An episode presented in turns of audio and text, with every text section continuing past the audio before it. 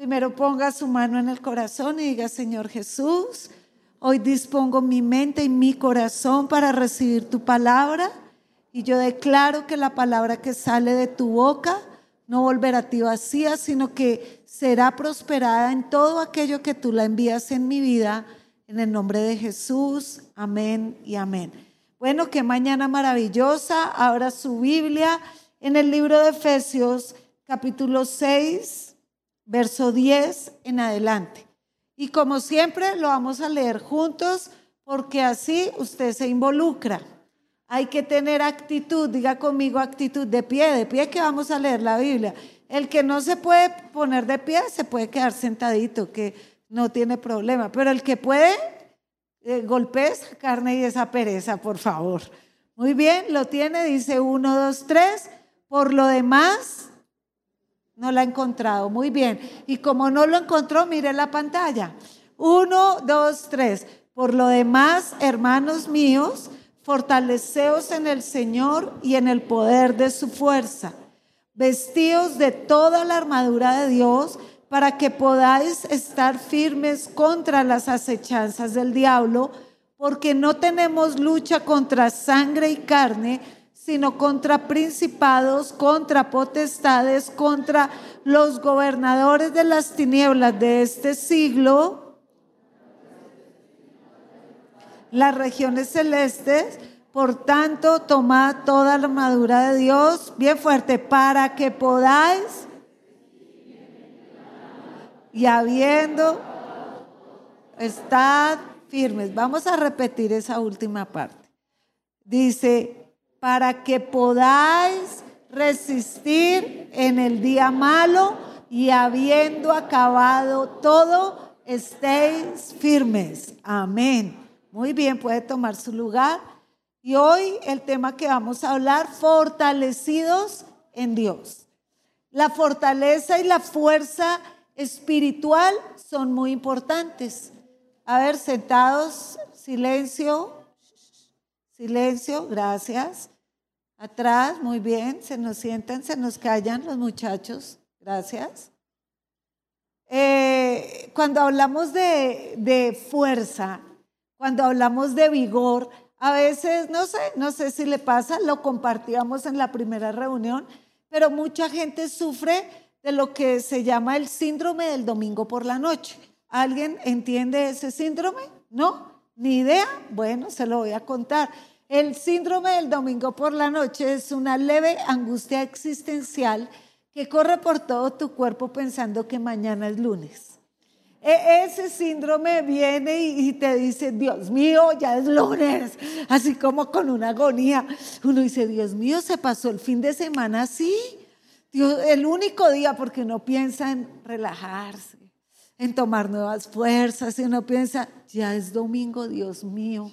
Este viernes fue un abrir y cerrar de ojos. Un sábado que se me fue así, así, quiero que vuelva. Y empieza uno a sentir como una angustia tengo que dormir. Tengo que dormir bien. Y preciso ese domingo usted duerme mal, cuenta las horas, ya me va a levantar. Y cuando se queda dormido suena el timbre. Y usted queda así todo, todo eléctrico, todo nervioso. A veces tenemos esta ansiedad en el corazón tenemos luchas. ¿Cuántos tienen luchas en su vida? Levante su mano, muévala así.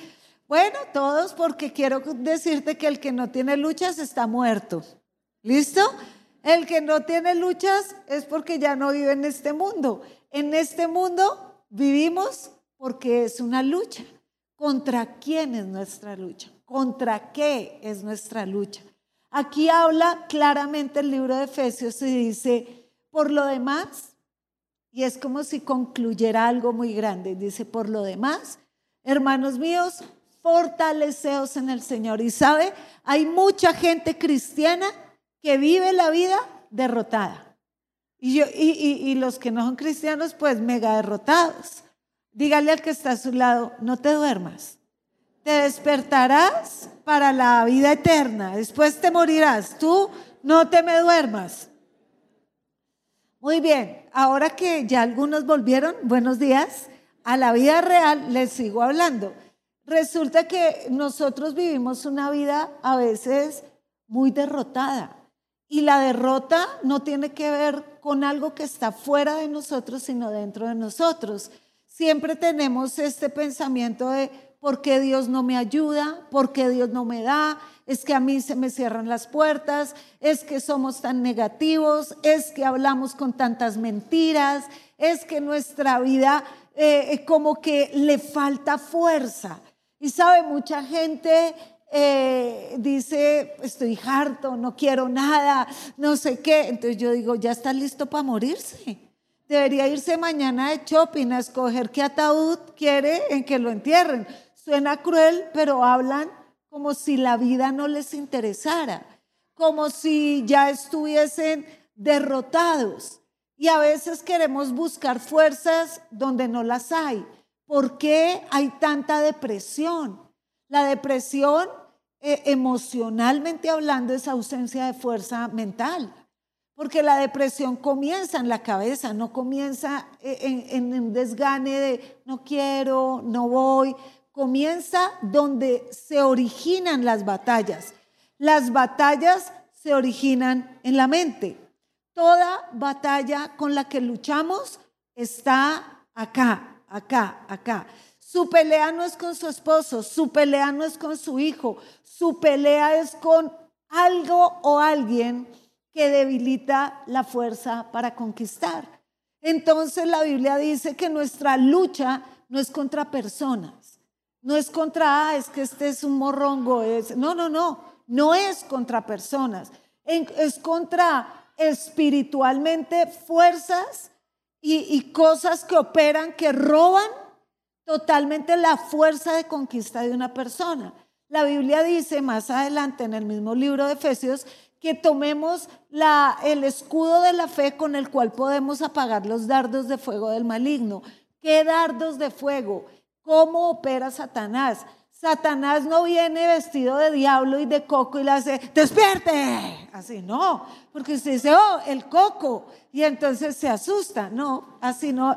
Satanás nunca viene feo porque si viene feo, usted se espanta. Y si Satanás lo espantara, pues el mal no sería atractivo. Y el mal es atractivo.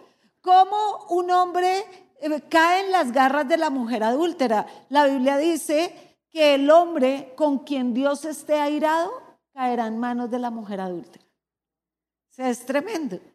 Y dice que es grave, que es terrible. Dice, con quien Dios esté airado, caerá en manos de ella. Eh, pero entonces la mujer adúltera no es la más despelucada, la más desfon... ¿Cómo es? Bueno, de chongano, no iba a decir otra palabra, pero se me cruzaron los cables. Bueno, la más fea no va a salir con la más fea. El enemigo sabe cómo seducir el alma cansada, el corazón eh, apocado, el corazón debilitado. Y teniendo un Dios que es tan grande, tan poderoso, tan glorioso, tan sublime, tan increíble, como nosotros andamos en la vida con este espíritu de derrota, con este cansancio, con esta apatía hacia avanzar, una apatía, un adormecimiento, una lentitud, una vida perdida. ¿Sabe? Me encanta porque dice, por lo demás, fortaleceos en el único lugar fuente de fortaleza, en el Señor. Nuestro Dios es como una fuente de poder. Así cuando uno quiere conectar algo, lo conecta a una fuente de poder. Algunos andan como un celular ya que se va a morir ya, que dice le queda 1% de batería. Y se acaba de levantar y ya tiene la pila baja. No, esto es el colmo. O sea, usted no hay quien lo recargue, no, no, hay que conseguir, es como una planta eléctrica gigante para poderlo recargar. ¿Dónde está la fuente del vigor espiritual? ¿Dónde está la fuente de una vida que avanza? Porque mucha gente conoce la religión. Y toda la vida le han hablado de religión. Y vienen los domingos a la iglesia a, nada. Yo a veces digo, ¿a qué viene? Unos vienen a dormir y tan incómoda la silla. La próxima vamos a conseguir sillas de cine. Y si quiere con cobija, para que pues si vamos a dormir, dormimos bien. Porque usted termina la reunión todo tronchado de hacer así, de hacer así, y uno dice, Dios mío, tengo tortícolis. No, no tiene tortícolis, está durmiendo en el lugar equivocado.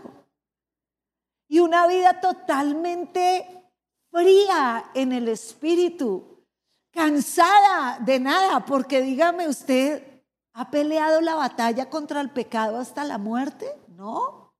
Pero la única manera de conquistar una vida victoriosa en la tierra es renovando nuestras fuerzas en Dios. Y aquí dice claramente, ¿para qué necesito fuerza? Necesito fuerza para la batalla. La vida es una batalla.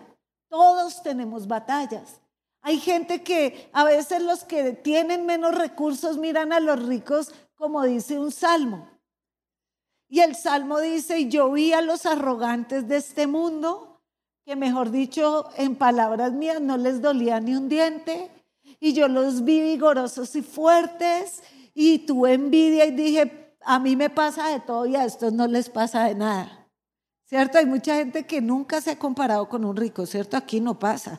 Solo el salmista vio los ricos florecer y al sentirse que se debilitaba. Pero yo le quiero decir, todo ser humano en la tierra tiene luchas. ¿Cuántos de esos que en sus empresas florecen y creen que lo tienen todo y todo lo tienen en grande y tienen grandes casas y grandes viajes y ponen a sus hijos en grandes universidades y sufren cuando sus hijos materialistas ya no se acuerdan de ellos? También sufren. También sufren cuando ven que edificaron una confianza en aquello que no es duradero. También sufren cuando ven la ingratitud o cuando sus empresas se caen y se les cae la vida juntamente donde las habían edificado. O el pobre que vive suspirando, ¿cuándo tendré un carrito? ¿Cuándo tendré una casita? y se le va la vida suspirando por las cosas que no son valiosas y está sufriendo. Necesitamos la fortaleza de Dios para las batallas que nos pone la vida por el frente. Porque dice claramente, para que podáis resistir contra las acechanzas del enemigo. Tenemos un, un enemigo que hostiga la vida, que es insidioso, que te persigue, que quiere verte destruido, que es enemigo de Dios y por ende enemigo de los que lo siguen. Y dice también que no es solo para enfrentar al enemigo, sino para el día malo. ¿Sabe? Hay muchos días malos. Todo el mundo cree que en el vigor de su vida nunca le llegará el día malo. El día malo es el día de una mala noticia.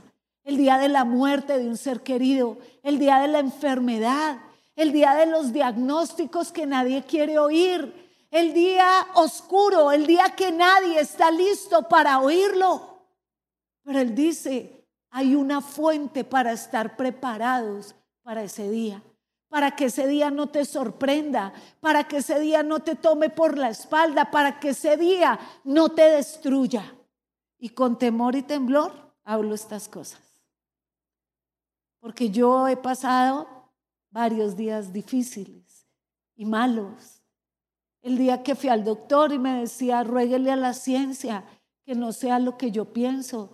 Y yo le decía, yo no tengo por qué rogarle a la ciencia, yo soy cristiana. Me decía, pues ruéguele a su Dios que lo que yo creo que usted tiene no sea lo que usted tiene. Y me decía, muy, la, la doctora me miraba con un pesar y me decía, porque usted es muy joven para tener enfermedad como de ancianita. Y, le dio compasión de mí y yo pensé, oh, me morí. La verdad, eh, eh, yo, para mí fue muy terrible, pero yo entendí que toda la vida hay diversidad de luchas y batallas y que todos los días enfrentarás una batalla y que para, perdón, cada batalla necesitas la fortaleza de Dios. Pero sabes, nosotros no alimentamos la fuente de poder. A veces al contrario, nosotros estamos rodeados no de fortaleza, sino de debilidad. De, Dios es esa fuente de poder para mi vida, pero está condicionada en una palabra y es la fe, el creer.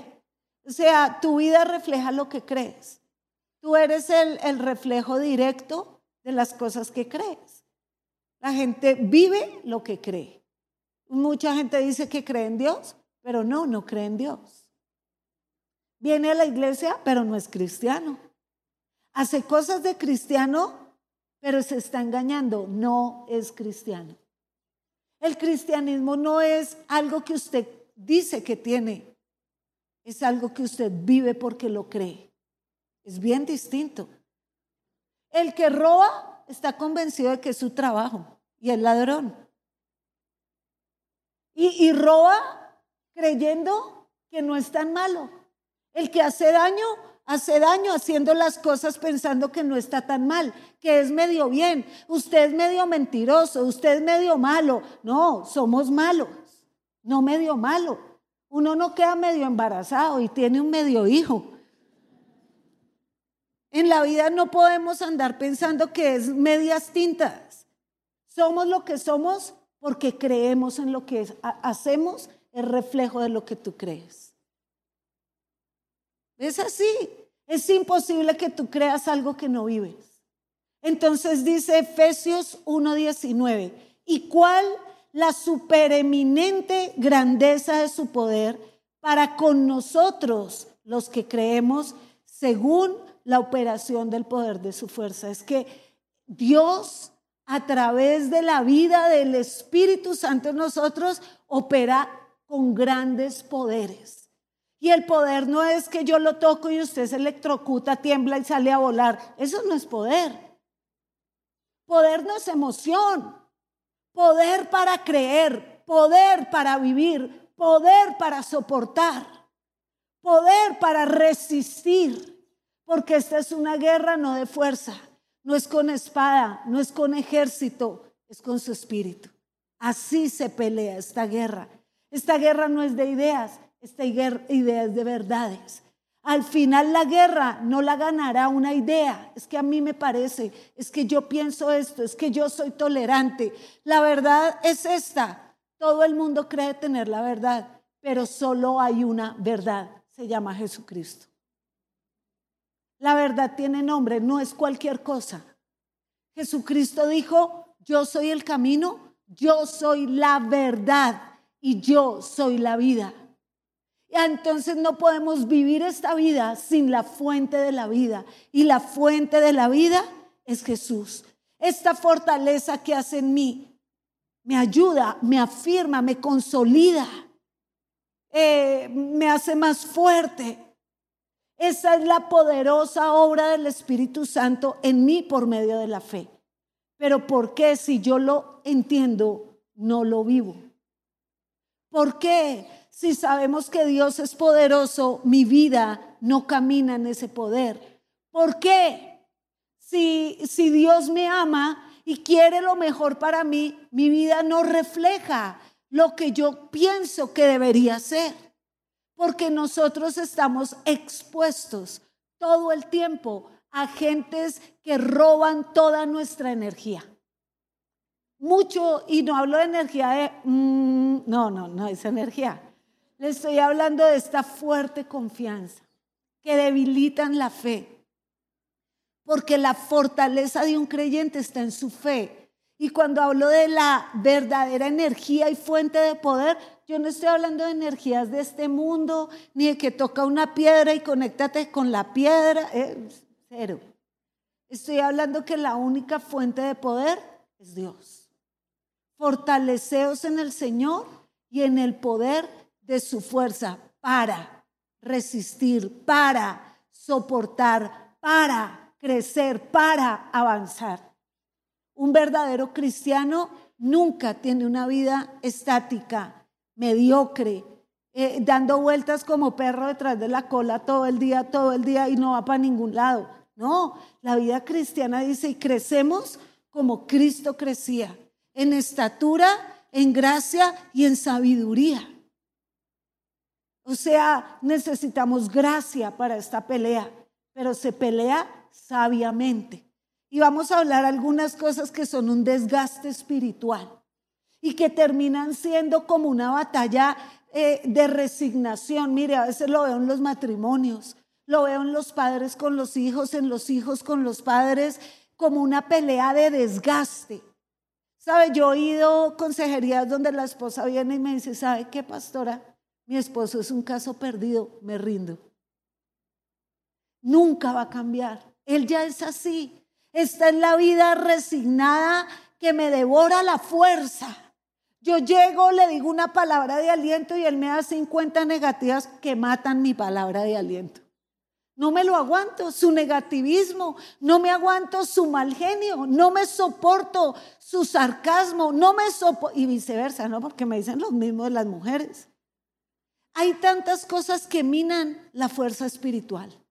Y hoy vamos a ver alguna de ellas.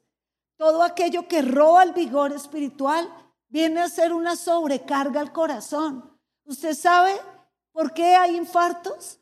¿Por qué la gente se infarta? Y los infartos vienen porque hay presiones sobre el corazón que el mismo hombre le ha puesto. Eh, la grasa, la comedera, el sedentarismo, eh, el sobrepeso, todas estas cosas dañan el corazón, pero en el espíritu es lo mismo. La angustia, la ansiedad, la tensión, el desespero, la ira, el enojo. ¿Por qué vivir una vida bajo tanta tensión teniendo lugares de reposo? El Señor es mi pastor y nada me faltará. En lugares de delicados pastos me pastoreará, confortará mi alma. Uno dice, wow, pero usted solo lo recita porque no lo conoce. No sabe lo que es un alma que está llena. ¿Sabe? Mucha gente ha hecho de sus necesidades sus ídolos, de sus dolores sus idolatrías y, de, y de toda la lucha que vive el centro de su existencia. Nuestros dolores no están para que se vuelvan el foco de nuestra atención. Hay gente que sufre y hace de su sufrimiento un Dios y a toda hora habla de su sufrimiento y se lame las heridas y quiere que todos alrededor nos vayamos ah, a lamerle las heridas. Está mal. Estás siendo derrotado por el enemigo. Esa pesadez espiritual que ya no oran, ya no buscan a Dios, Llegaron contentos de un encuentro, se querían comer el mundo. Dios es mi fortaleza. No le duró ni un día. Porque todo lo que hay alrededor, el enemigo lo usa para que cada vez tu fuerza sea más reducida hasta el punto que te salgas de la carrera. ¿Cómo cae un hombre en un adulterio? Y pongo ese ejemplo como que porque es generalizado en el mundo entero. Él no, nace, él no se acostó bien y mañana dice, mi esposa es linda, no, ella es linda, yo la quiero. Oh, tú estás más linda que mi esposa, vamos, no, claro que así no opera. Opera con una opresión, con una manera en que el diablo trabaja la mente, con una manera en que el diablo le dice, usted no es importante en esta casa, aquí nadie lo valora. Usted solo y usted sale y la vecina le dice, vecino, lo veo solito. Uno dice, wow, qué sabia la vecina. Qué vecina tan increíble. Porque así opera el enemigo. Y, uno de esas falsas eh, escondites y robadores de fe es el exceso de actividad sin propósito. Actividades poco inteligentes. Hay gente que cree que porque hace muchas cosas es productivo, pero muchas cosas en las que ninguna de esas apunta a las cosas correctas que tiene que hacer. Entonces se levanta y desde que se levanta corre y corre. Yo veo señoras que corren y corren todo el día y termina el día y no hizo nada. Y yo digo, chistosa, cosas poco inteligentes se levanta despelucada gritar a todo el mundo, eh, levántense el desayuno, un medio desayuno porque ni está rico.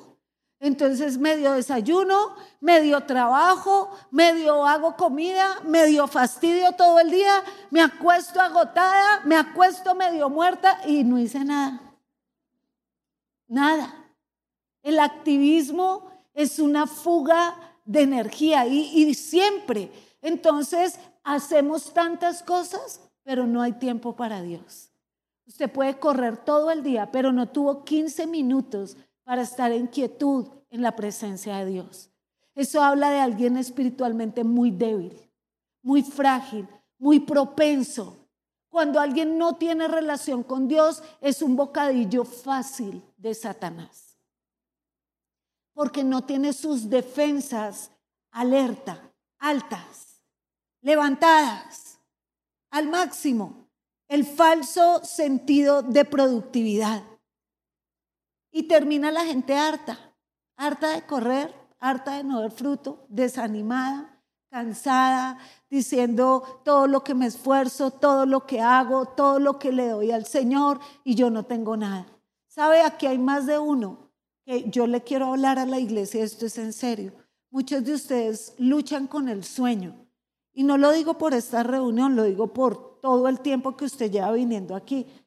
Usted se duerme, algunos están enfermos y uno dice, bueno, no importa, pero hay otros que les cuesta porque sus niveles con Dios son muy bajitos. Por eso se duermen cuidando un león, porque sus niveles con Dios son mínimos. Tienen tan adormecidos los sentidos espirituales, tan lejos está su sentido de poder que Dios capte su atención. Hoy preocúpese por ese adormecimiento espiritual. Amén. Eh, nunca olvide, la verdadera disciplina no es hacer muchas cosas, es hacer cosas bien pensadas, que me lleven a algún lugar, que me direccionen para alguna parte.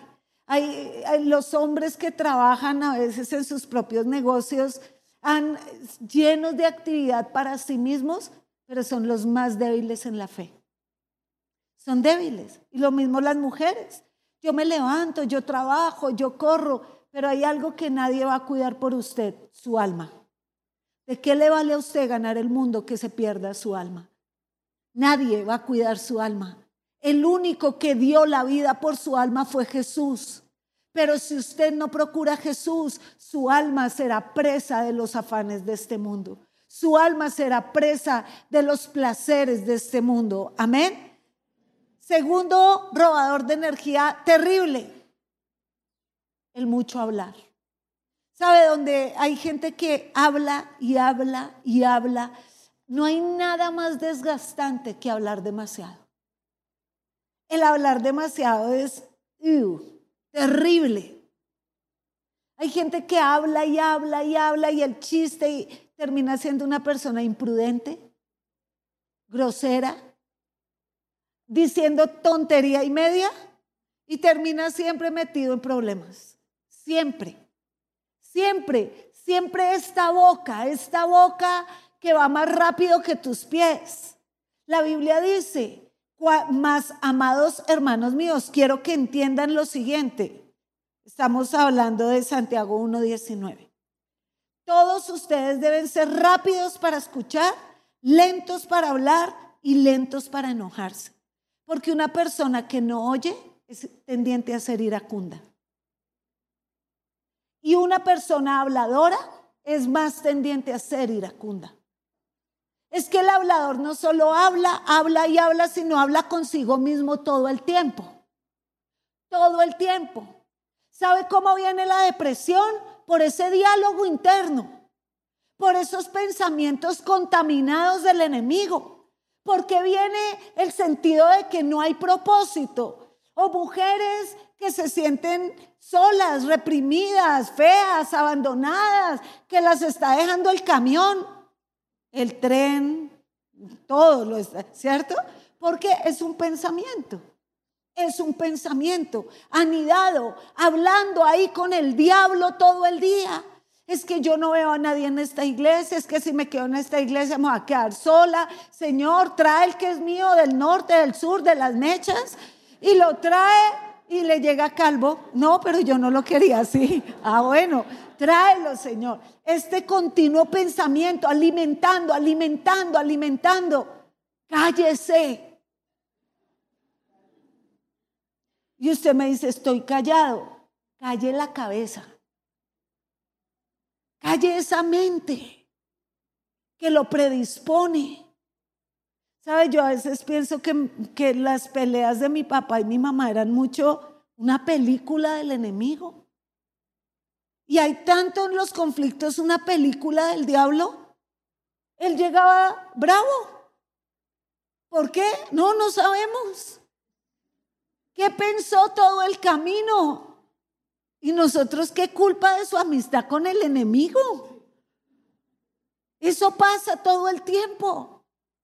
Le damos rienda suelta a los pensamientos incorrectos y la Biblia dice, llevando todo pensamiento cautivo a la obediencia en Cristo Jesús.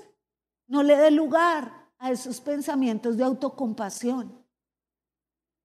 Ah, es que aquí nadie me valora. ¿no? La desvalorada. Yo hago todo, mi familia no me respeta, no me quieren, no, mire, ni almorzar, dejaron todo y yo me demoré todo el día. Pues siéntese y cómaselo. Pero hay que hacer algo en la vida, no alimente ese pensamiento. Es que pensamos que hablar, una persona no puede oír a Dios cuando su mente no se calla.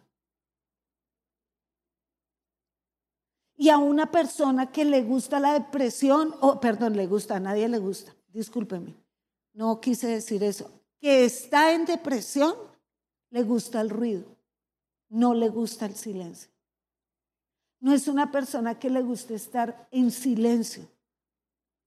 Mi casa tenía algo que a mí no me gustaba. Mi mamá siempre, mamita, te quiero, linda, sé que me estás viendo.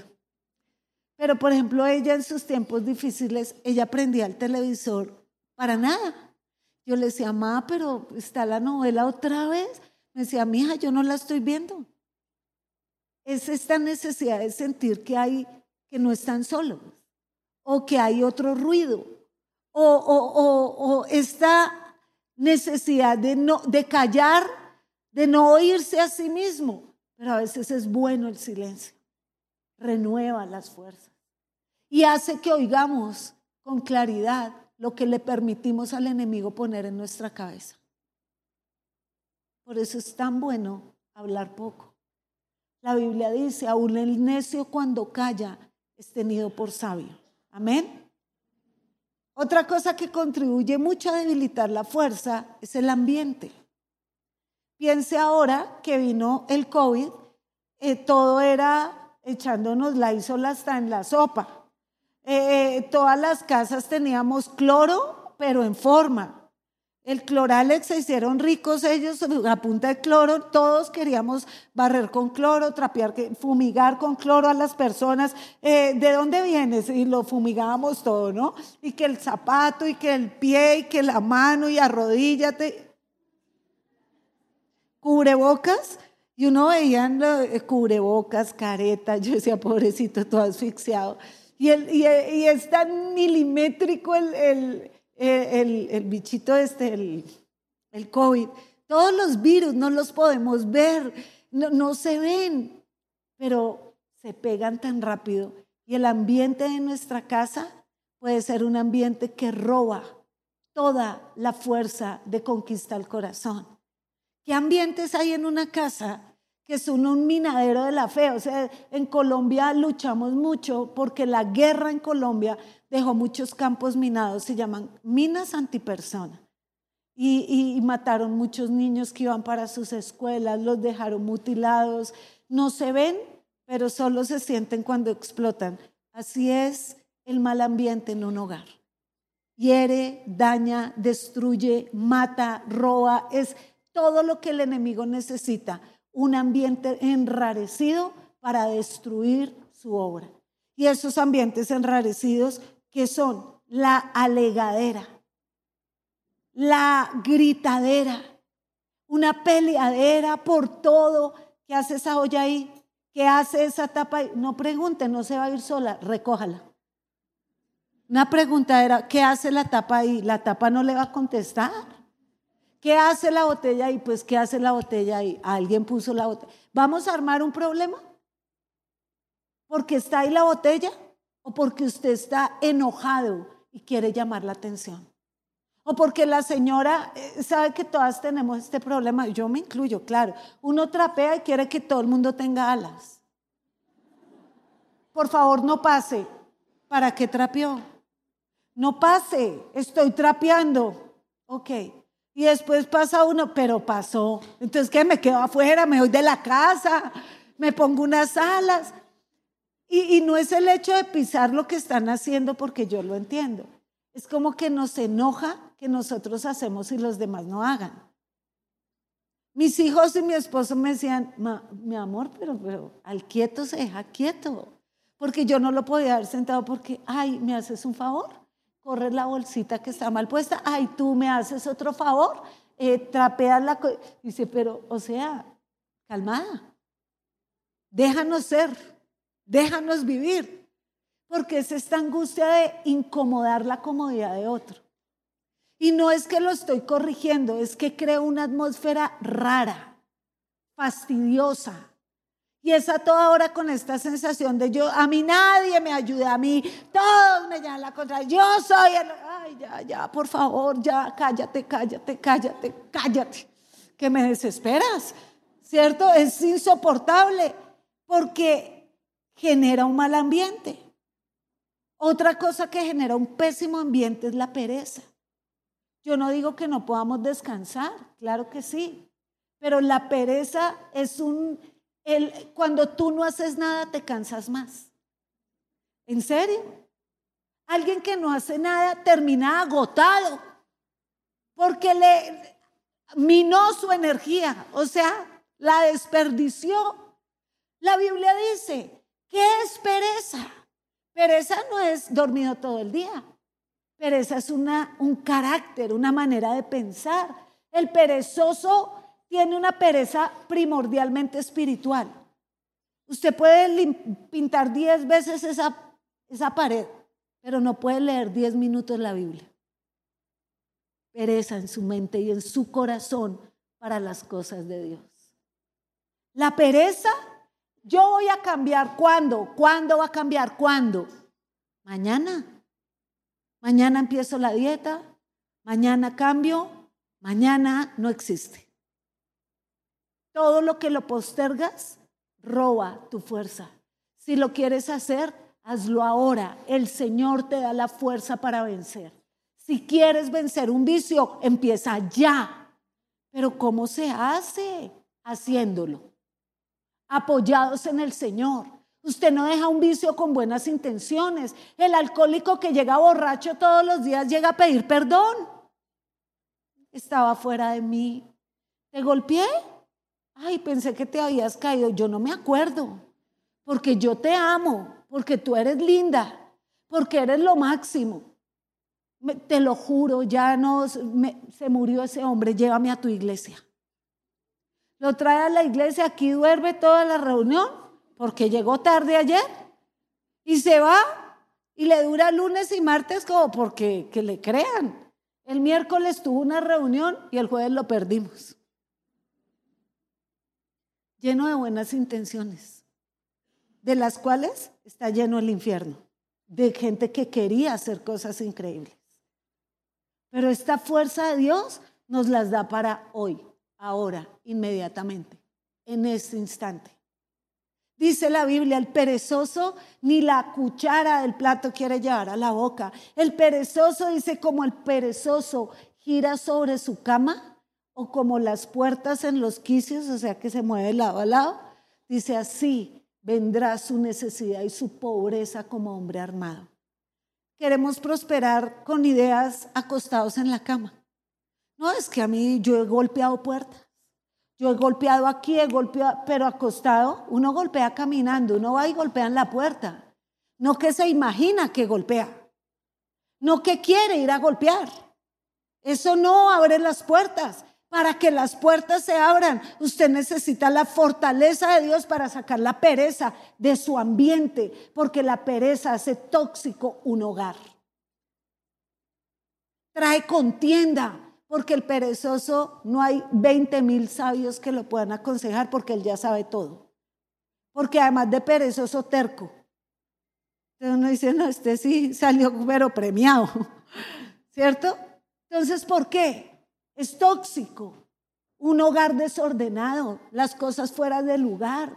Cuando usted se sienta en un escritorio lleno de papeles, pues usted no sabe por dónde empezar. Y cómo está nuestra vida es reflejo de cómo está nuestra mente.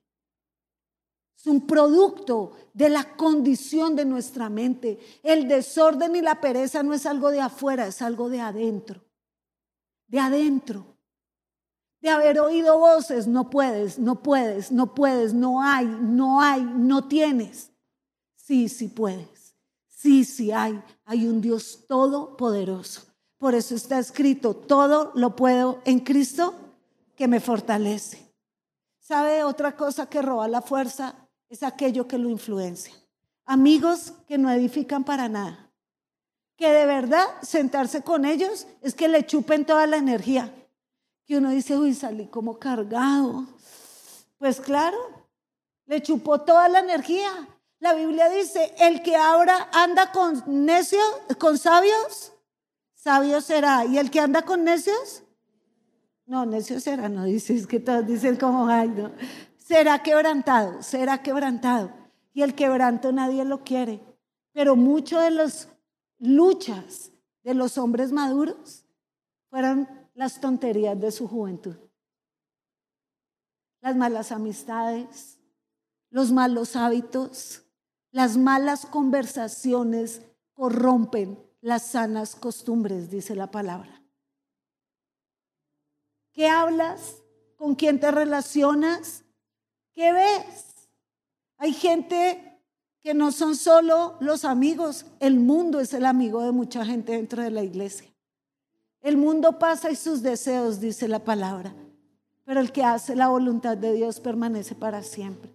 ¿Sabe? Yo he tenido muchas luchas. Hay muchas cosas de mi vida que yo no puedo manejar sin Dios.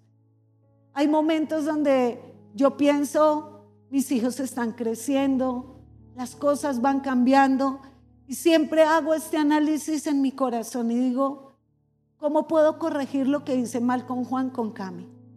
Cómo no repito los mismos errores, cómo no me canso de pelear en la vida, porque algunos dicen, yo ya me cansé.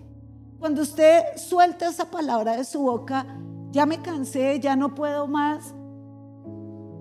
Es una es hablar por hablar. Yo sé que ninguno se quiere morir. Ninguno quiere perder su matrimonio. Ninguno quiere que su hijo, que es difícil, decirle al diablo, ¿sabe qué? Lo regalo, ya haga con él lo que quiera, estoy harta de ese man. Eh, lléveselo. Ninguno quiere terminar la vida derrotado, ¿o sí?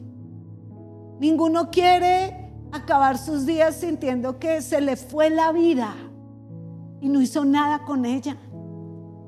La vida es hermosa, la vida es preciosa, pero la vida es una lucha de todos los días. Este texto termina con algo muy increíble que es muy alentador para mi corazón, porque dice, por tanto, toma toda la armadura de Dios. Dios nos ha dado todo para la victoria. Todos podemos tener una vida victoriosa. Todos podemos tener una vida conquistadora. Y yo cuando hablo de vida victoriosa, yo no sé usted qué piense, pero yo tengo algo claro. Yo tengo motivos para levantarme un lunes así sea difícil. Yo tengo motivos para seguir peleando la batalla en mi matrimonio, así a veces me cueste. Yo tengo motivos para seguir siendo mamá de mis tres hijos. Así estén casados, así estén en la universidad, así Cami sea chiquita, tengo motivos. Porque la vida es una batalla pero con Cristo es una batalla ganada. No quiere decir que no sea peleada. No quiere decir que no sea de rodillas, que no sea luchada, que no sea difícil. Pero claro, este mundo le gusta lo fácil, lo barato, lo pasajero. Lo que cuesta y lo verdadero se ama para siempre, para siempre para siempre. Y Él nos amó para siempre. Y Él se entregó por nosotros para siempre. Y termina diciendo, para que puedan resistir el día malo y habiendo acabado todo, se vayan de vacaciones. ¿Sí dice eso? No. Porque nosotros pensamos que ya hicimos mucho y este pensamiento es muy nocivo para el corazón. Cuando usted llega a sus 40, a sus 50 y mira por el retrovisor y nos vamos a maquillar y nos vemos las canas, las arrugas y empezamos a hacer esta retrospectiva y decimos, ya hice todo lo que tenía que hacer, pues te estás dando un disparo en la cabeza. Te estás dando un disparo y diciéndote todos los días, es demasiado. No, la vida es maravillosa. La vida es maravillosa a los 7, a los 20, a los 50, a los 80. Es maravillosa. No solo es maravilloso ser joven, es maravilloso tener todos los días una oportunidad para correr a los brazos de nuestro Padre. Yo en mi mediana edad, yo jamás, miren, yo me levanto por la mañana y yo siento el beso de mi papá Dios. Es algo muy tremendo. Acá Créame que a mí me gusta dormir. De verdad lucho. Y me gusta mi descanso. Lo aprovecho. Sé descansar, sé no hacer nada. Se me da bastante bien. Pero cuando el Señor me levanta en la mañana con un beso en la frente, es imposible que yo me porte como grande delante del Señor. Cada vez que voy y oro le digo, me veo chiquita me siento tan joven a tus pies. Me siento tan viva cuando estoy contigo. Me siento tan animada cuando vengo a tu presencia. Me siento tan real, tan débil, tan frágil, tan humana. Los humanos a veces creemos que somos inmortales, que somos fuertes. Somos más frágiles que cualquier cosa, uno se cae, se quiebra un hueso, se resbala con un plátano y se muere. Qué fragilidad es la vida. Se pasa tan rápido, tan rápido los tiempos, los días. El año se nos ha ido, pues muy rápido a decir otro modismo por ahí, ya eh, toda frenada. Pero él no dice, dice, y habiendo acabado todo, ¿todo qué? Mi día. Esta es una guerra de 24 horas. Y cada noche tú te acuestas y le dices, si vienes hoy, aquí estoy firme. Y esta mañana en la intercesión yo le decía, en mi mente, no lo dije así públicamente, como no viniste hoy, aquí estamos firmes para otro día de batalla. No te quites las botas, no te saques el uniforme, no te quites tu casco, ni sueltes tu espada, porque en todo tiempo estamos alertas para la batalla. Entonces, cuando viene el día malo, no te sorprende diciendo, ¿dónde está Dios? ¿Dónde está? Sino que tú sabes, estás conmigo. Recogerás mis lágrimas. Si me caigo al suelo, tú me levantas. Nunca estaré solo. Esa es la vida cristiana.